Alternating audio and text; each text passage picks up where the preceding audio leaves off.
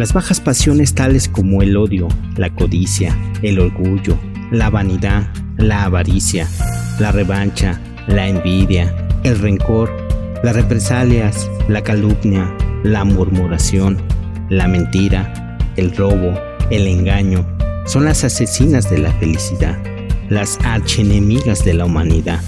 De ellas procede todo lo que degrada y destruye. Ellas son la fuente de todo sufrimiento, las constructoras de la miseria y las promotoras del infortunio y el desastre. La vía a la verdadera riqueza es enriquecer el alma mediante la adquisición de virtudes. Fuera de un corazón virtuoso no existe tampoco verdadera prosperidad ni poder, sino únicamente apariencias de aquellas. Aquel que se ha conquistado a sí mismo, ha conquistado el universo.